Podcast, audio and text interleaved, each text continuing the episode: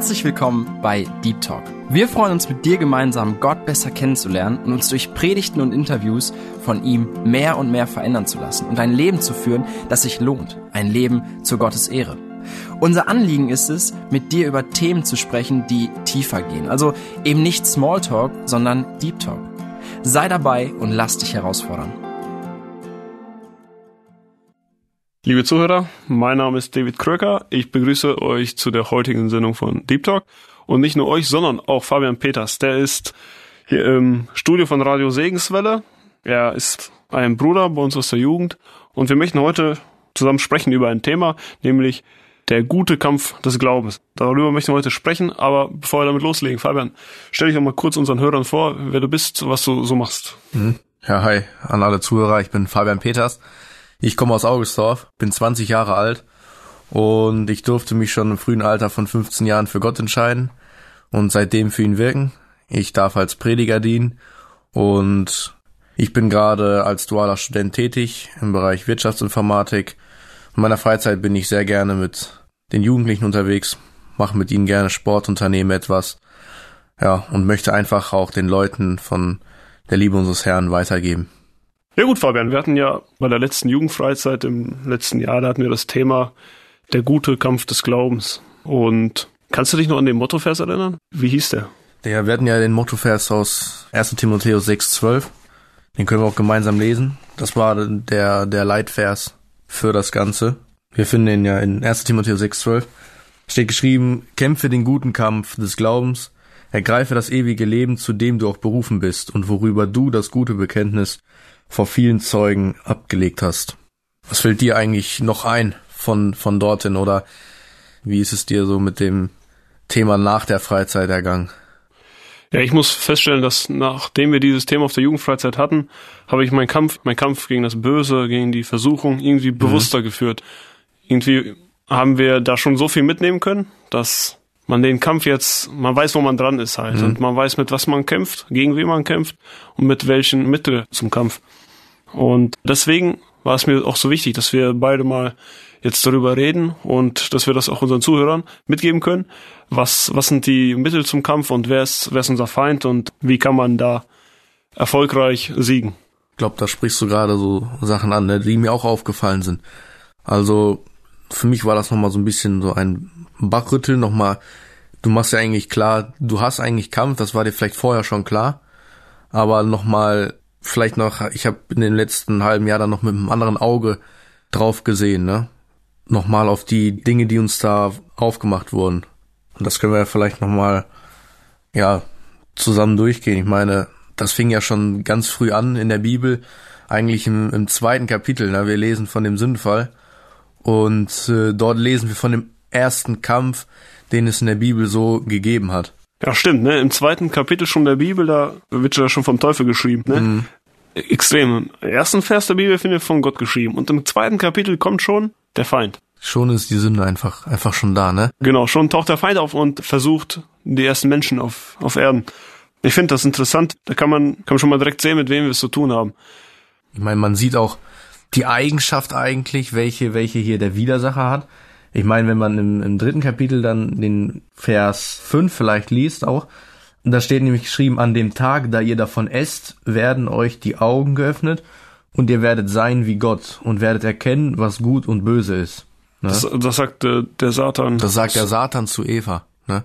Voll nach dem Motto, ein Anreiz schaffen. Ja, vielleicht Eva bis zu dem Zeitpunkt hatte vielleicht keinen einzigen Anreiz und jetzt der Teufel schafft so einen Anreiz. Ne? Und in Vers 6 sehen wir ja, dass dann die Frau sah, dass von dem Baum gut zu essen wäre und dass er eine Lust für die Augen und ein begehrenswerter Baum wäre, weil er weise macht. Ne? Und sie hat dann gegessen und, und da war eine irdische Versuchung. Sie wollte weise werden, ne? Also da kam, da kam der Widersacher und sie stand jetzt in dem Kampf. Gehorche ich Gott oder, oder nehme ich jetzt hier dieses Versprechen vom, von der Schlange an? Ja, das ist interessant, ne? Der Satan, der versucht ihr das logisch vorzuführen, dass es nur zum Vorteil ist, wenn sie diese Frucht isst. Und so wie ich sie essen dann nachvollziehen kann, klar, das passt, das passt, ne? Und für diesen Moment sieht das Ganze gut aus. Und das Weib sah, dass es gut wäre, von dieser Frucht zu essen. Eine Lust für die Augen. Weil es klug macht. Ja, also ganz logisch, das passt zusammen und dann hat sie davon gegessen. Ich glaube, mein, wir beide können es bestimmt auch nicht davon. Also ich persönlich merke so, das widerfährt mir auch. Ne? Das ist jetzt nicht nur Eva. Ich kann nicht auf Eva böse sein, dass sie hier zum Beispiel diesen Kampf verloren hat. Ne? Das ist so ein tagtägliches Kämpfen für einen persönlich auch. Ne? Dinge, die, die einem ja scheinbar jetzt weise machen sollen oder weißt du, die vielleicht schmackhaft gemacht werden, wo man aber eigentlich weiß, glaube ich, dass es nicht gut ist, ne? Aber Fabian, wie kommt es eigentlich dazu, dass du sagst, du hast damit auch einen Kampf? Warum haben wir diesen Kampf und haben alle Leute diesen Kampf? Das ist eine gute Frage. Vor allem bei Christen. Also ich kenne eine ganz gute Geschichte, die bringt das vielleicht auch ein bisschen näher oder illustriert das Ganze. Ne? Ich hab, vielleicht erzähle ich dir einfach mal. Da gab's mal einen reichen Herren und der hatte einen Kutscher. Und dieser Kutscher war gläubig und der Herr selbst war aber nicht ein Gläubiger, kein Christ.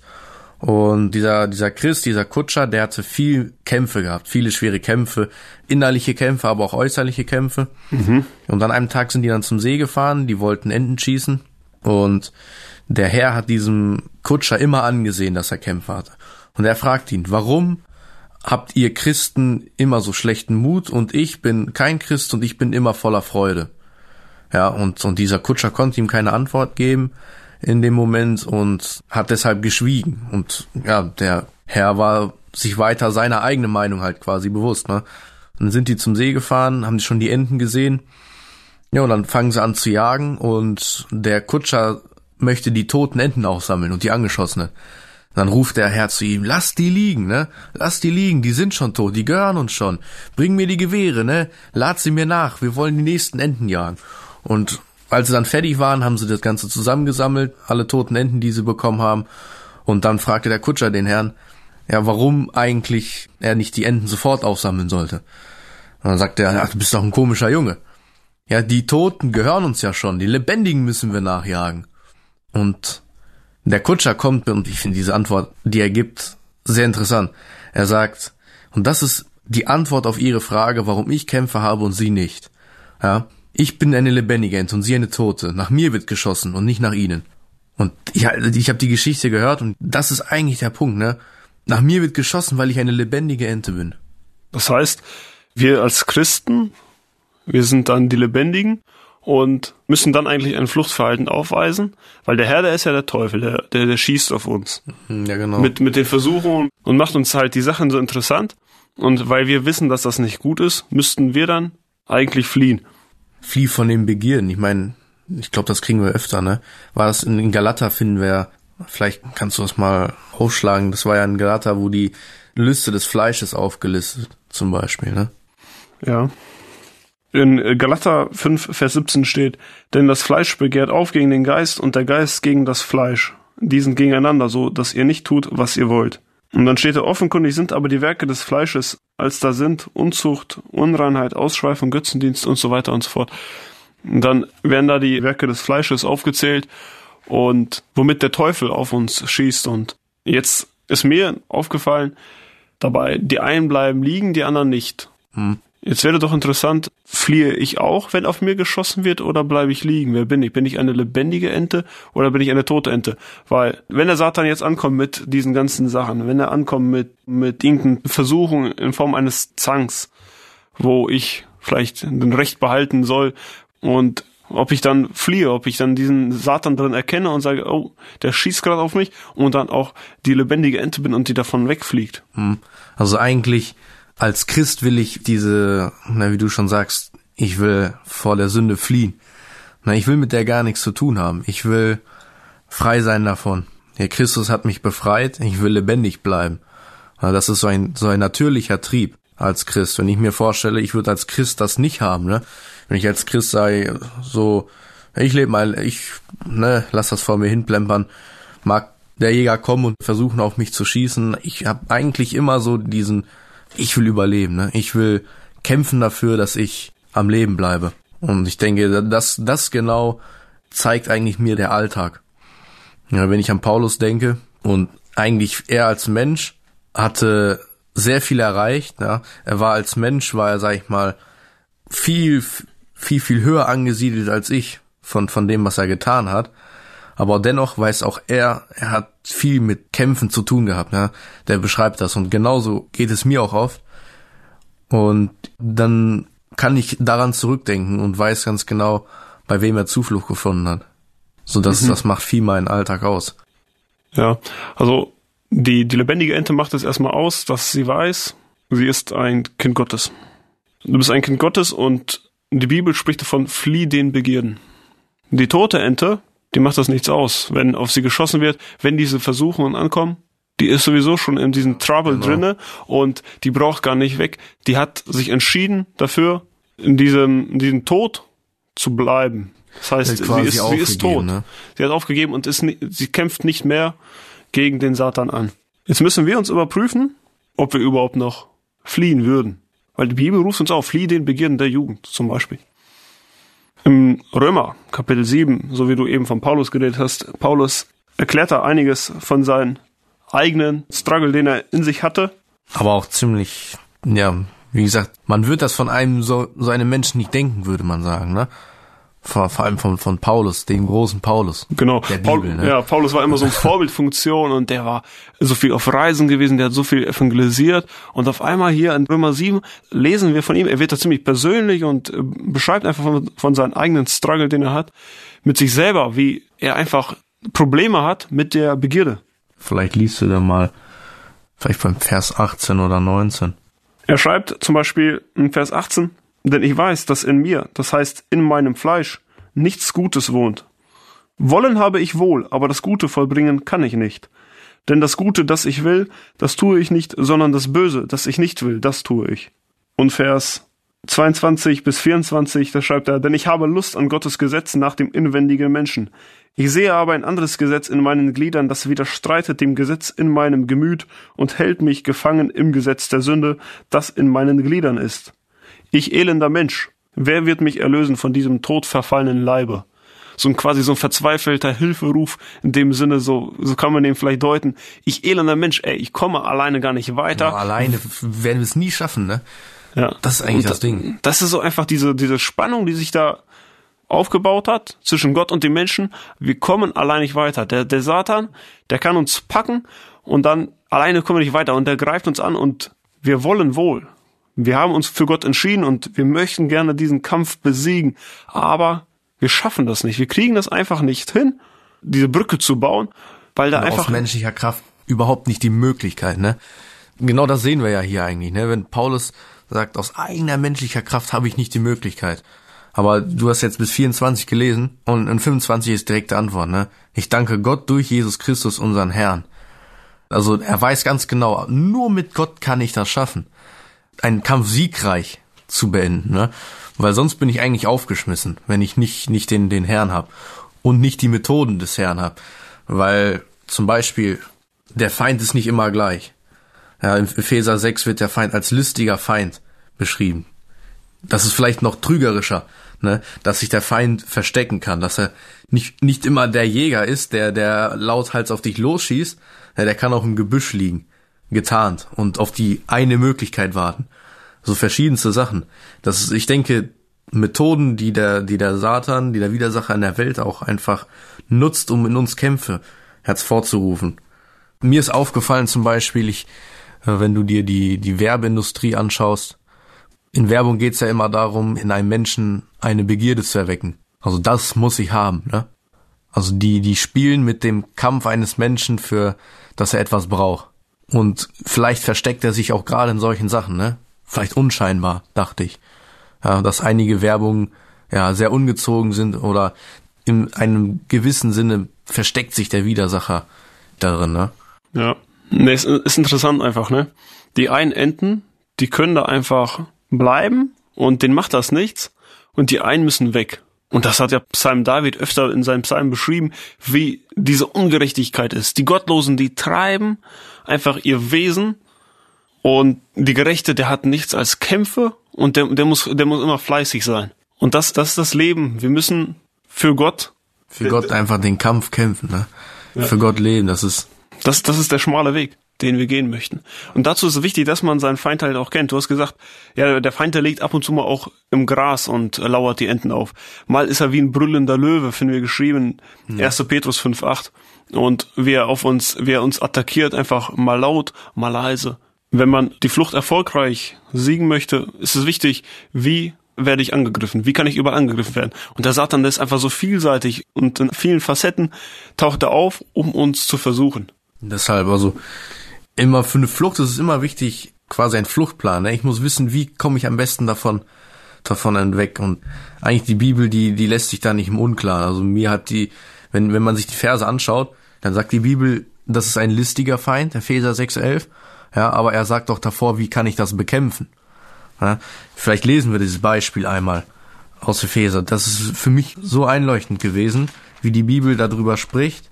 Dann sagt die nämlich, zieht die ganze Waffenrüstung Gottes an, damit ihr standhalten könnt gegenüber den listigen Kunstgriffen des Teufels.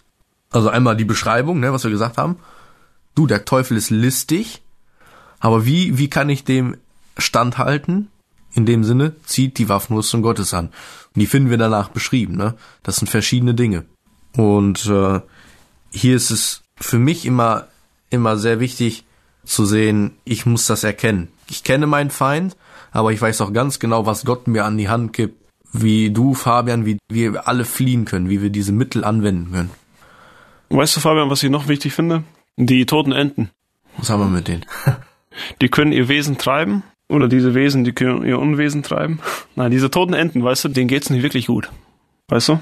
Diese toten Enten, die sind ja nicht glücklich, weil der Satan, der kann denen nicht diesen Frieden geben, den Gott gibt.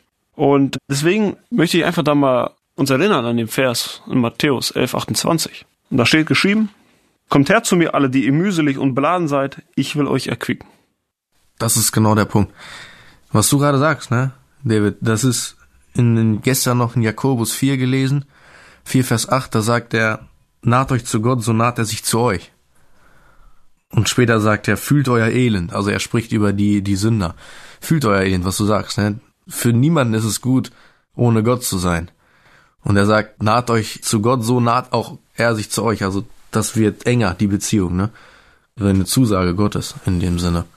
Interessant, ne? Und das habe ich auch noch ein Beispiel gehört, oder wir beide haben es gehört wahrscheinlich. Ja, ähm, letztens noch in der Predigt. genau, da hat der Bruder in der Predigt letztens erwähnt, das Beispiel, er arbeitet gerne draußen im Garten bei sich zu Hause und hört dann Geschichten oder irgendwelche Lieder über Bluetooth-Kopfhörer. Mhm. Und das Handy legt er dann irgendwo hin.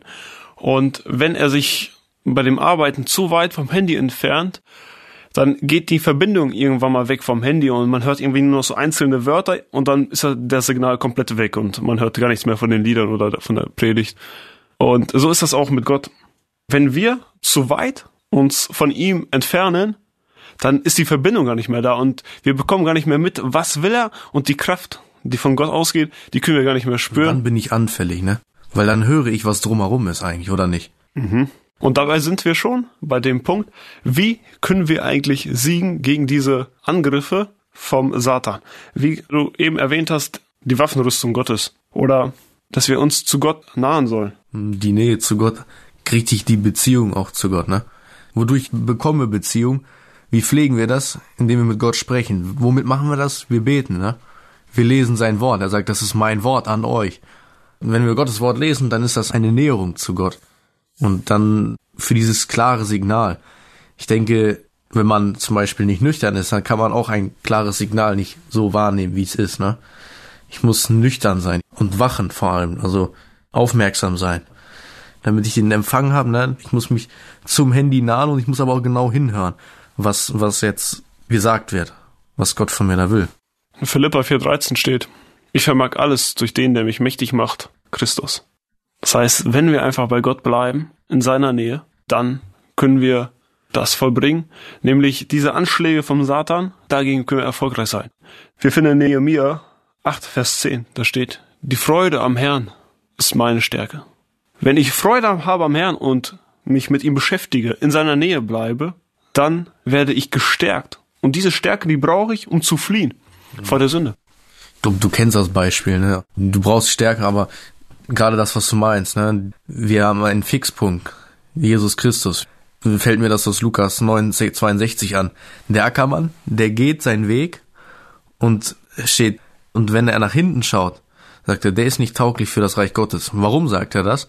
Weil, wenn, indem er nach hinten schaut, macht er eigentlich krumme Furchen. Ja, der Acker ist dann unbrauchbar. So, also wenn, wenn wir, wir vermögen alles durch Christus. Das ist Christus unser Fixpunkt und wir mit dem Flug quasi in der Hand, ne? Schnurstracks eigentlich. Das ist das, was wir versuchen. Was wir als Menschen natürlich nie immer irgendwie hinkriegen, aber das ist eigentlich unser Ziel, ne? Diesen Fixpunkt anzuvisieren und, und den Weg zu gehen zu Jesus Christus. Fabian, lass uns mal praktisch werden und wie geht das, wie funktioniert das praktisch?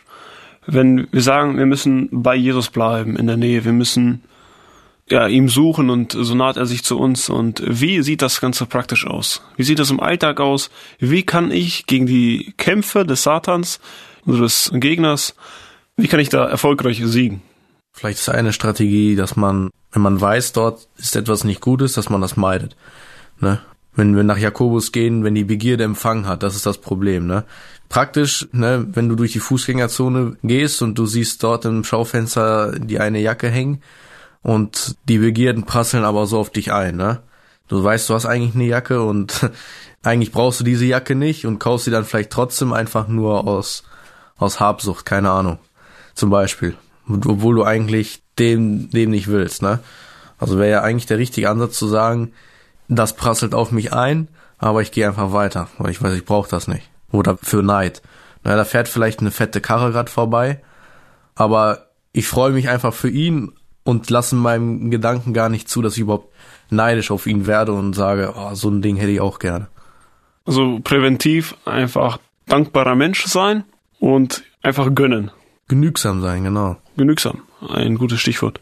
In Galater 5 finden wir nochmal, wie das Leben im Geist, das Leben in der Heiligung aussieht. Denn wenn wir die Nähe zu Jesus suchen, dann funktioniert das am besten, indem wir versuchen, ihm ähnlicher zu werden. Und das funktioniert, denke ich, auch nur so. Nur so. Erzähl mal was von deinem Pickup, David. Die, die Versuchung vom Pickup. Hier haben wir das Spannungsfeld. Der Geist ist willig, aber das Fleisch ist schwach. Ich vergleiche das mit folgender Situation. Ich würde mir gerne mal ein stärkeres, besseres Auto kaufen, sagen wir ein Pickup. Und wenn ich auf meinen Kontostand schaue, dann weiß ich, die Mittel fehlen dazu das, das funktioniert so nicht. Ich werde mir mit dem aktuellen Mitteln kein Pickup leisten können. Mhm. Das, das funktioniert nicht. Und da müssen Mittel her. Irgendwie, ich muss dafür arbeiten gehen oder es fehlen einfach die Mittel. Und genauso ist es auch hier, um erfolgreich zu werden gegen mein schwaches Fleisch, muss ein Mittel her. Mhm, und der Mensch ist zu wenig. Das ist wie ein zu niedriger Kontostand. Genau, also wir sind einfach nicht in der Lage dazu. Mhm. Ich bin nicht dazu in der Lage, mit dem aktuellen Kontostand mir ein Pickup zu kaufen. Ist mies. Aber ist die Wahrheit. Und deshalb, es wird auch so vergeblich bleiben, ne? Wenn der Kontostand so bleibt, wenn er sich nichts verändert, dann wird das mit dem Pickup bei dir auch nichts. Ich glaube Verbesserung. Ich arbeite an meinem Kontostand. Und deshalb, weißt du, wenn ich siegreich werden will, brauche ich ein Mittel. Es gibt nur ein einziges Mittel. Was, was die Sünde besiegt hat, ne? Jesus Christus am Kreuz. Genau. Die Bibel arbeitet ja viel mit Vorbildern. Unser bestes Vorbild, Jesus Christus, Warum? Weil er unfehlbar ist. Weil das der einzige auch, er sagt, so wie auch er heilig ist, so seid auch ihr berufen dazu, heilig zu sein, ne? Das ist, was du meinst. Die Heiligung. So werden wie er. Jeder andere Mensch hat irgendwo dann seine, seine Tücken und Fehler gehabt. Ja, Petrus war eigentlich so der, der Jünger bei Jesus, der, der immer voranging. Und wir kennen das Beispiel auf dem, auf dem See, wo stürmisch war und Jesus sagt, komm auf dem Wasser zu mir. Und es hat so lange funktioniert, solange Petrus auf, auf Jesus geschaut hat, ne? Und dann, dann kam aber eigentlich die Kämpfe. Er hat rechts und links die Wellen gesehen. Er hat gesehen, oh, da ist bedrohlich. Und was hat er getan? Er hat sich nicht mehr auf Jesus konzentriert. Er hat rechts und links die Bedrohung gesehen und er ist gesunken. Und in dem Sinne ergeht das vielleicht auch mir manchmal so, ja, dass ich, wenn ich den Blick von Jesus Christus abwende, dann fange ich an zu sinken. Ja, genau, da gebe ich dir recht. Und wir möchten mit diesem Thema, der Kampf im Glauben, euch dazu ermutigen, auf Jesus zu schauen. Wenn ihr auch nicht wisst, wie, wie kann man die gegen diese Begierden, wie könnt ihr da erfolgreich siegen? So, naht euch zu Gott, sucht Jesus, sucht die Beziehung zu Gott.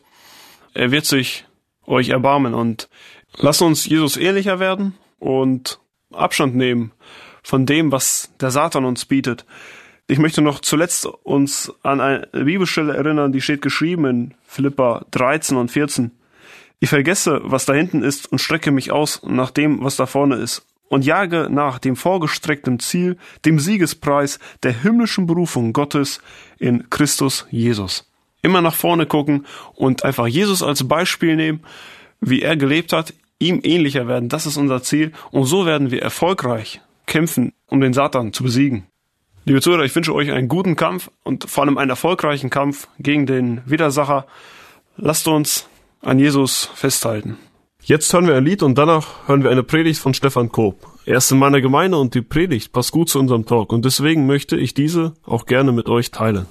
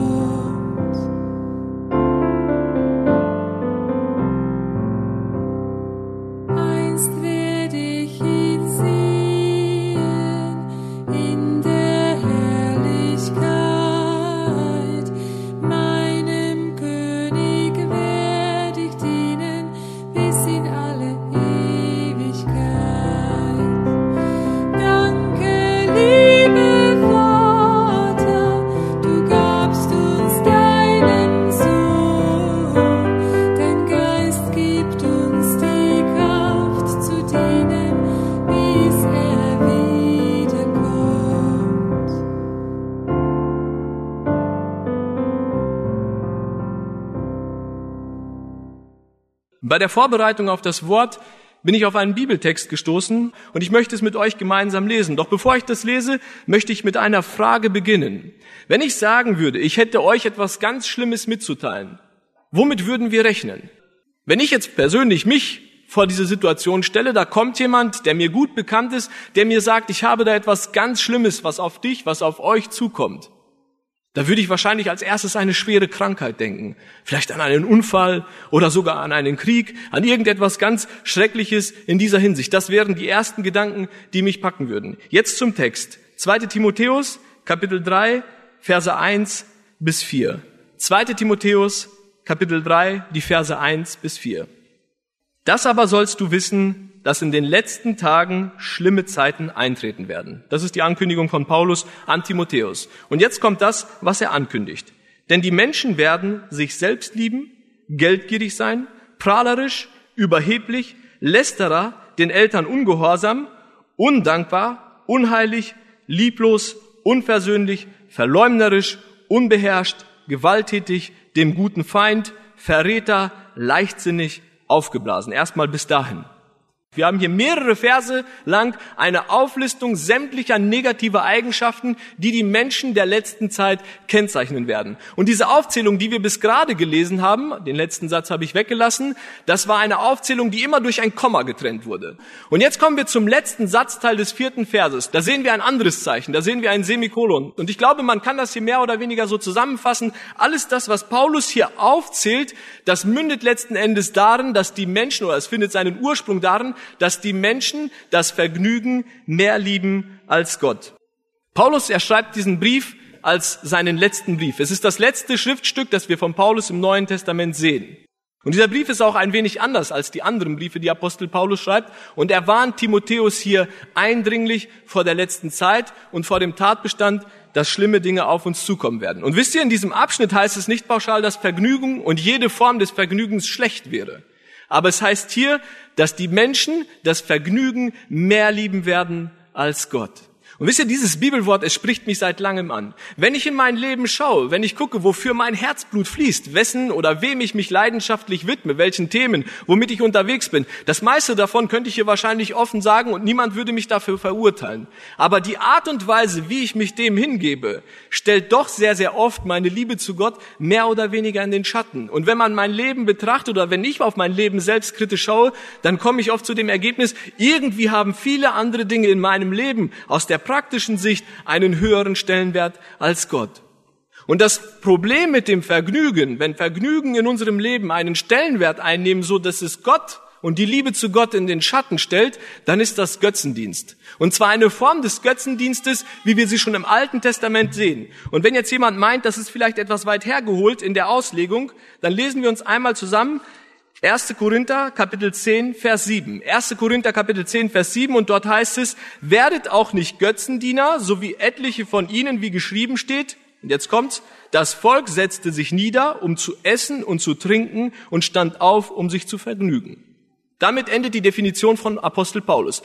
Er fordert vorher die Korinther zum Kampf auf und dann nimmt er den Vergleich zu dem Volk Israel in der Wüstenwanderung. Und dann sagt er, werdet nicht so, werdet nicht so, werdet nicht so. Und er nimmt unterschiedliche Dinge aus dem Leben des Volkes Israel. Und als es um den Götzendienst geht, da lesen wir diesen Abschnitt. Wir sollen nicht Götzendiener werden wie das Volk Israel. Und die Ausführung bedeutet, sie saßen sich hin, sie aßen und tranken und sie vergnügten sich. Sie standen auf, um sich zu vergnügen. Und immer dann, wenn Vergnügungen in unserem Leben einen Stellenwert einnehmen, der über Gott geht, das ist Götzendienst. Das dürfen wir aus der Bibel heraus ganz klar so sagen. Und ich habe mich wahrscheinlich auch ein Stück weit lange vor diesem Abschnitt gedrückt, weil das einfach zu jeder Zeit in mein Leben reinpasste. Es gibt natürlich unterschiedliche Situationen, es gibt Höhen und Tiefen, aber irgendwie komme ich doch immer an den Punkt, wo ich feststelle, dass andere Dinge mich in meinem Leben häufig stärker einnehmen, als es Gott und Gottes Wort ist in meinem Herzen.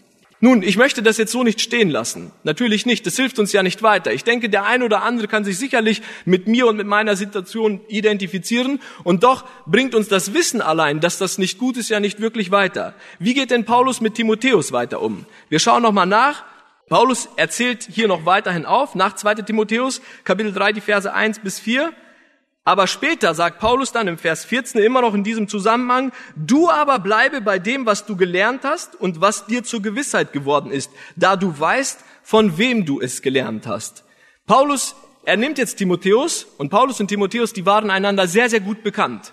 Und Paulus sagt jetzt zu Timotheus, bleibe bei dem, was du gelernt hast, vor allem vor dem Hintergrund, von wem du gelernt hast. Dann zählt Paulus noch auf, es war die Mutter, es war die Großmutter, aber auch einen sehr, sehr wesentlichen Anteil, vor allem an der geistlichen Entwicklung von Timotheus, die hatte Paulus selbst. Und Paulus, er ist hier nicht überheblich in dem Sinne, dass er auf sich verweist, sondern wir haben es letzte Woche nachmittags bereits gehört, wir brauchen praktische Beispiele, wir brauchen Vorbilder, denen wir nachahmen können. Und Paulus, er verweist hier Timotheus auf sich selbst auch unter anderem, weil er ihm gut bekannt ist. Und ich möchte mit euch gemeinsam diesen, diesen Schiefstand, den wir jetzt sehen, oder den ich zumindest in meinem Leben feststelle, nicht einfach dabei belassen, sondern mit euch gemeinsam auch einmal auf Apostel Paulus gucken. Und vielleicht denkt jetzt der ein oder andere, ja, mit Apostel Paulus muss ich mich nicht vergleichen. Der kämpft in einer anderen Gewichtsklasse. Das ist eine andere Liga, in die er unterwegs ist. Aber wir werden gleich feststellen, dass man das so nicht unbedingt sagen kann. Lasst uns einmal aufschlagen, Philippa Kapitel 3, Vers 8.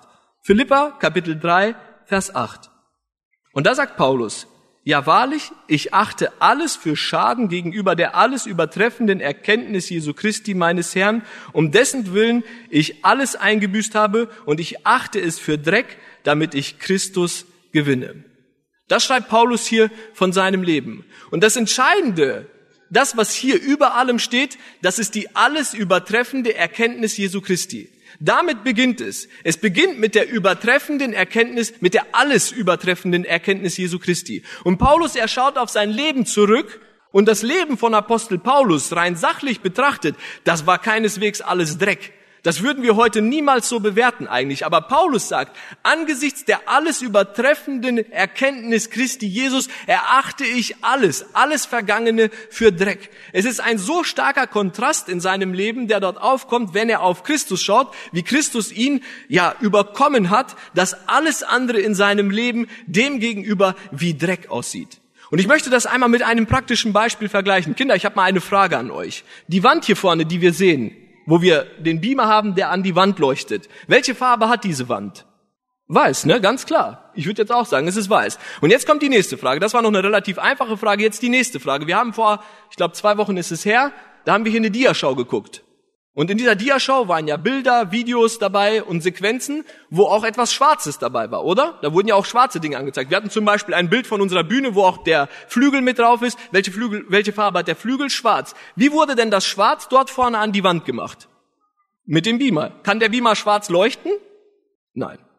Ich hätte das jetzt auch gesagt, ja, aber er kann es nicht. Der Beamer kann die schwarze Farbe nicht ausleuchten. Wisst ihr, wie der Beamer das macht? Das muss jetzt auch überhaupt nicht peinlich sein. Also ich hätte das genauso gesehen. Der Beamer kann schwarz nicht leuchten. Die Wand ist genauso weiß, wie wir sie da vorne sehen. Aber der Kontrast von dem anderen, was wir ausgeleuchtet bekommen, der ist so stark, dass wir schwarz als schwarz wahrnehmen, beziehungsweise dass wir das Weiß, das wir da vorne sehen, als schwarz wahrnehmen. Denn erst wenn Licht dazu kommt, dann sehen wir die Farbe, dann können wir erkennen. Und diese Wand, sie bleibt weiß. Aber alles andere wird in einem so starken Kontrast beleuchtet, dass dann das, was schwarz erscheinen soll, in unseren Augen auch wie schwarz vorkommt. Und ich denke mal, das ist ein schwacher Vergleich, aber so können wir das mit dem Leben von Apostel Paulus hier betrachten. Er schaut auf seine Vergangenheit zurück und jetzt schauen wir auch mal auf die Vergangenheit von Apostel Paulus zurück und wir werden feststellen, da ist längst nicht alles Dreck. Ganz und gar nicht. Wir schauen mal ab Vers 4. Philippa Kapitel 3 ab Vers 4. Obwohl auch ich mein Vertrauen auf Fleisch setzen könnte, wenn ein anderer meint, er könne auf Fleisch vertrauen, ich viel mehr beschnitten am achten Tag aus dem Geschlecht Israel, vom Stamm Benjamin ein Hebräer von Hebräern, im Hinblick auf das Gesetz ein Pharisäer, im Hinblick auf den Eifer ein Verfolger der Gemeinde, im Hinblick auf die Gerechtigkeit im Gesetz untadelig gewesen. Aber was mir Gewinn war, das habe ich um Christi willen für Schaden erachtet. Und dann kommt der Vers, den ich bereits gelesen habe. Ja, wahrlich, ich achte alles für Schaden gegenüber der alles übertreffenden Erkenntnis Christi Jesu, meines Herrn, um dessen Willen ich alles eingebüßt habe und ich achte es für Dreck, damit ich Christus gewinne. Wir sehen also in dem Leben von Apostel Paulus in der Vergangenheit ist längst nicht alles Dreck. Und als Apostel Paulus diesen Brief hier schreibt, ist er bereits Jahrzehnte im Dienst. Er hat mehrere Briefe geschrieben, er hat mehrere Gemeinden gegründet, er hat mehrere Missionsreisen hinter sich. Und hier in dieser Situation, als Paulus diesen Brief schreibt, liegt er in Ketten. Er ist im Gefängnis gefangen und Paulus, er schreibt hier, ich erachte meine Vergangenheit als Dreck. Ich erachte das alles, was ich früher als Gewinn erachtet habe, das erachte ich für Dreck. Warum? Weil die Erkenntnis Jesu Christi alles andere in den Schatten stellt. Und ich denke, wir müssen an diesen Ausgangspunkt zurück.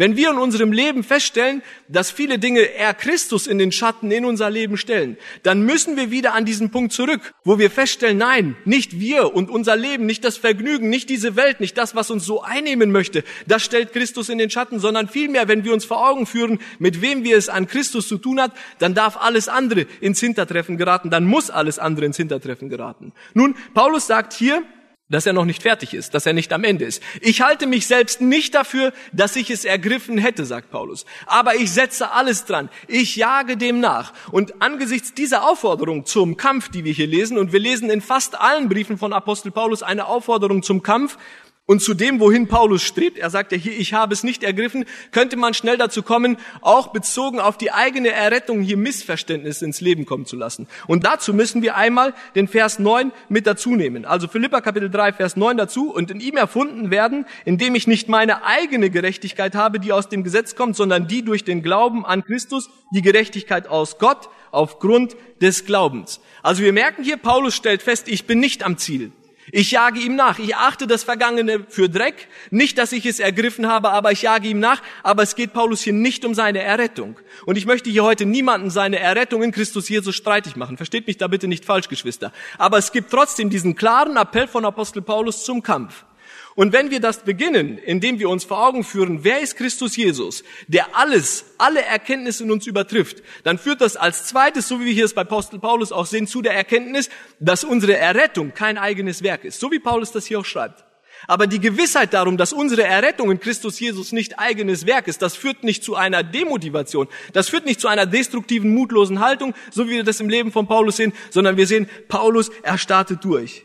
Und wenn wir dann auch in diesem Abschnitt weitersehen, ab Vers 17, ich möchte jetzt nicht alle Bibelverse zitieren, da zitiert Paulus dann Menschen, die dem Wandel nach das Kreuz Christi verleugnen die das Kreuz Christi im Wandel verleugnen. Es sind nicht Menschen, von denen Apostel Paulus spricht, die nichts mit Gott zu tun hatten, sondern Menschen, die in der Theorie von Gott wussten, aber mit ihrem Wandel in ihrem praktischen Leben haben sie das Kreuz verleugnet. Warum? Weil sie irdisch gesinnt waren. Und dann sagt Paulus, wir sind Bürger des Himmels, unser Bürgerrecht ist im Himmel.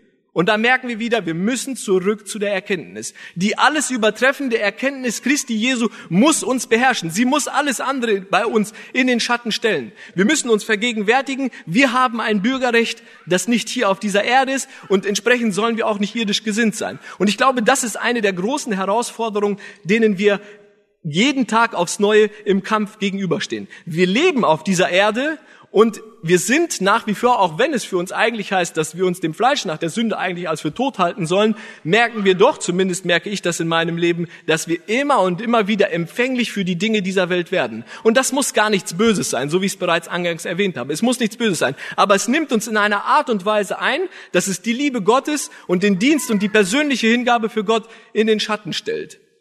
Mir kam bei der Vorbereitung ein, ein Vergleich in den Sinn und den möchte ich gerne mit euch teilen.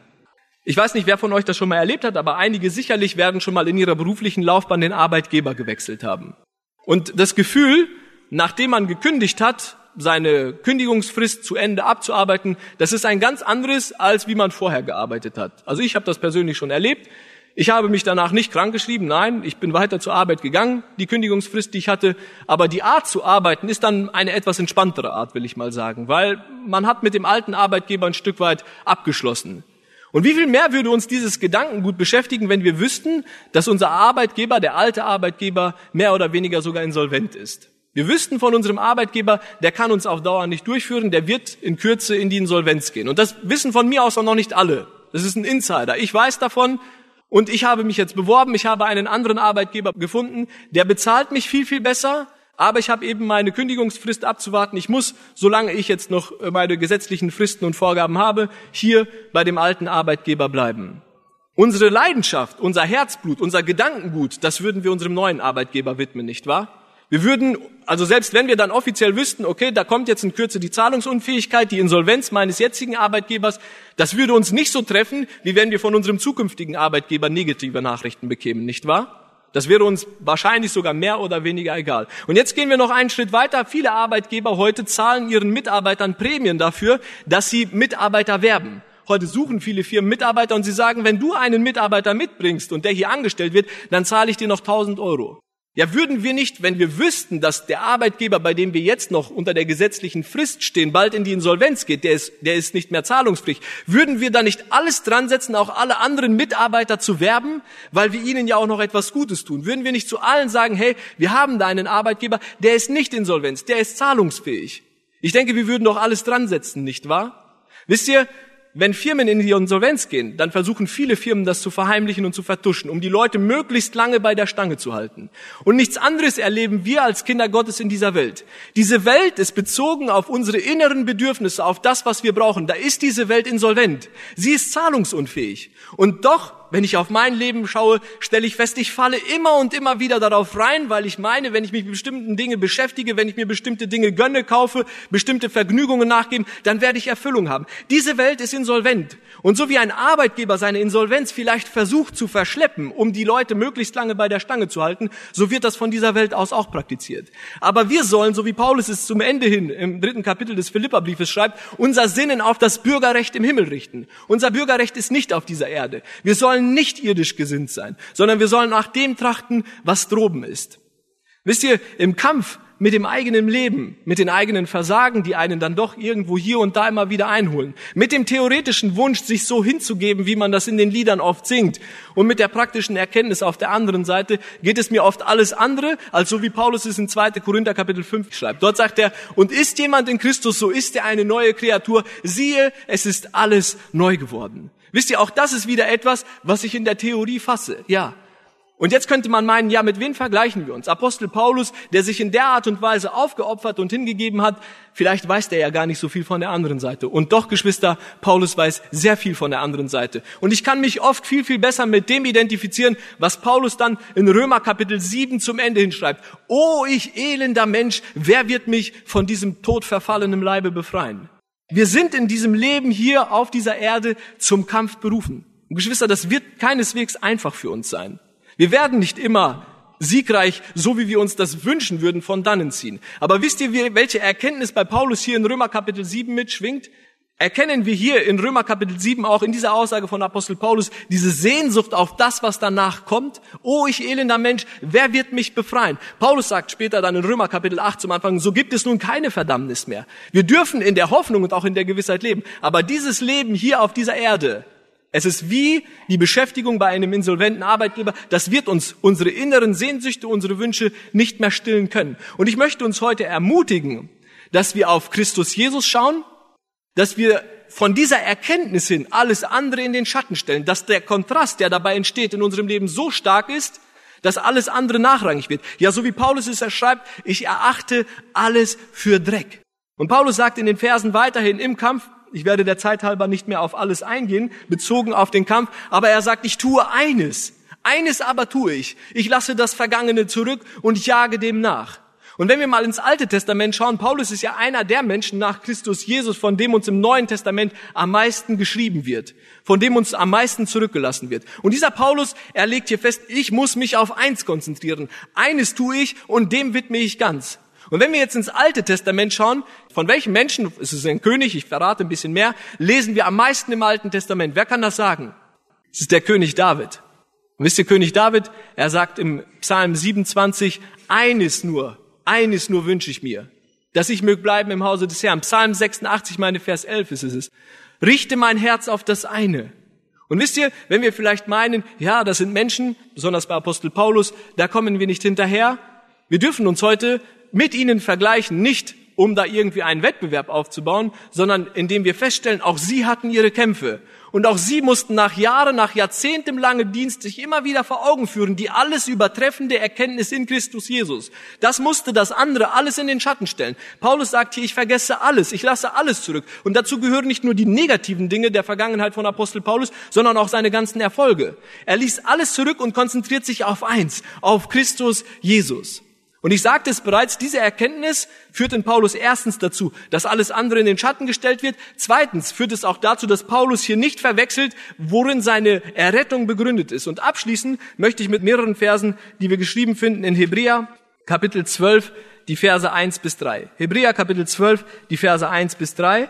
Da wir nun eine solche Wolke von Zeugen um uns haben, so lasst uns jede Last ablegen und die Sünde, die uns so leicht umstrickt und lasst uns mit Ausdauer laufen in dem Kampf, der vor uns liegt. Und jetzt kommt die für mich so wichtige Erklärung und der wichtige Hinweis von Apostel Paulus, wie, indem wir hinschauen auf Jesus Christus, den Anfänger und Vollender des Glaubens, der um der vor ihm liegenden Freude willen das Kreuz erduldete und dabei die Schande für nichts achtete und der sich zur Rechten gesetzt hat des Thrones Gottes. Achtet doch auf ihn, der solchen Widerspruch von den Sündern gegen sich erduldet hat. Warum? Damit wir nicht müde werden und den Mut verlieren. Wenn wir auf unser Leben schauen, auf unsere Vergangenheit, auch auf unsere Erfolge vielleicht, aber wir werden an den Punkt kommen, dass wir müde werden und den Mut verlieren. Dass wir, so wie Paulus es in Römer Kapitel 7 beschreibt, auch immer wieder sagen, oh, ich elender Mensch, wer wird mich befreien? Aber wisst ihr, Gott sei Dank müssen wir es nicht dabei belassen. Wir dürfen auf Jesus Christus schauen und wenn wir auf ihn schauen, haben wir nicht nur jemanden, der uns etwas vorgemacht hat, sondern es heißt auch für mein und für dein Leben heute bezogen. Ich werde auf diesen Kampf als solches nicht mehr eingehen, aber für mein und dein Leben, auf mein und dein Leben bezogen heißt es, dass Jesus der Anfänger und der Vollender ist, nicht seines eigenen Laufes, dessen auch, aber er ist auch Anfänger und Vollender meines und deinen Laufes. Deswegen lasst uns nicht müde werden und den Mut verlieren, sondern auf Christus, den Anfänger und Vollender unseres Glaubens schauen. Amen.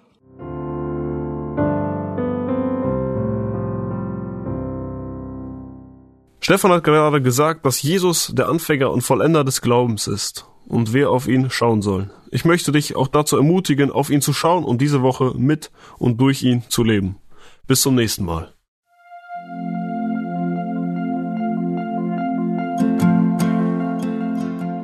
Schön, dass du heute dabei warst. Wenn es für dich ein Segen war und du etwas mitnehmen konntest, dann teile Deep Talk gerne mit deinen Freunden und fühle dich frei, auch uns ein Feedback zu schreiben. Wir würden uns da sehr darüber freuen. Wenn du heute zum ersten Mal dabei warst oder eine Sendung verpasst hast, kannst du alle vorherigen Sendungen auf Spotify oder auf Soundcloud finden. Mehr Infos über Deep Talk oder Segenswelle allgemein findest du auf www.segenswelle.de oder auf unserem Instagram-Feed, auch unter Segenswelle zu finden. Falls du Fragen und Anregungen, zum Beispiel Themenvorschläge hast, schreib uns gerne. Wir wünschen dir noch eine gesegnete Woche mit den Worten aus Kolosser 3, Vers 17. Und was immer ihr tut, in Wort oder Werk, das tut alles im Namen des Herrn Jesus und dankt Gott dem Vater durch ihn.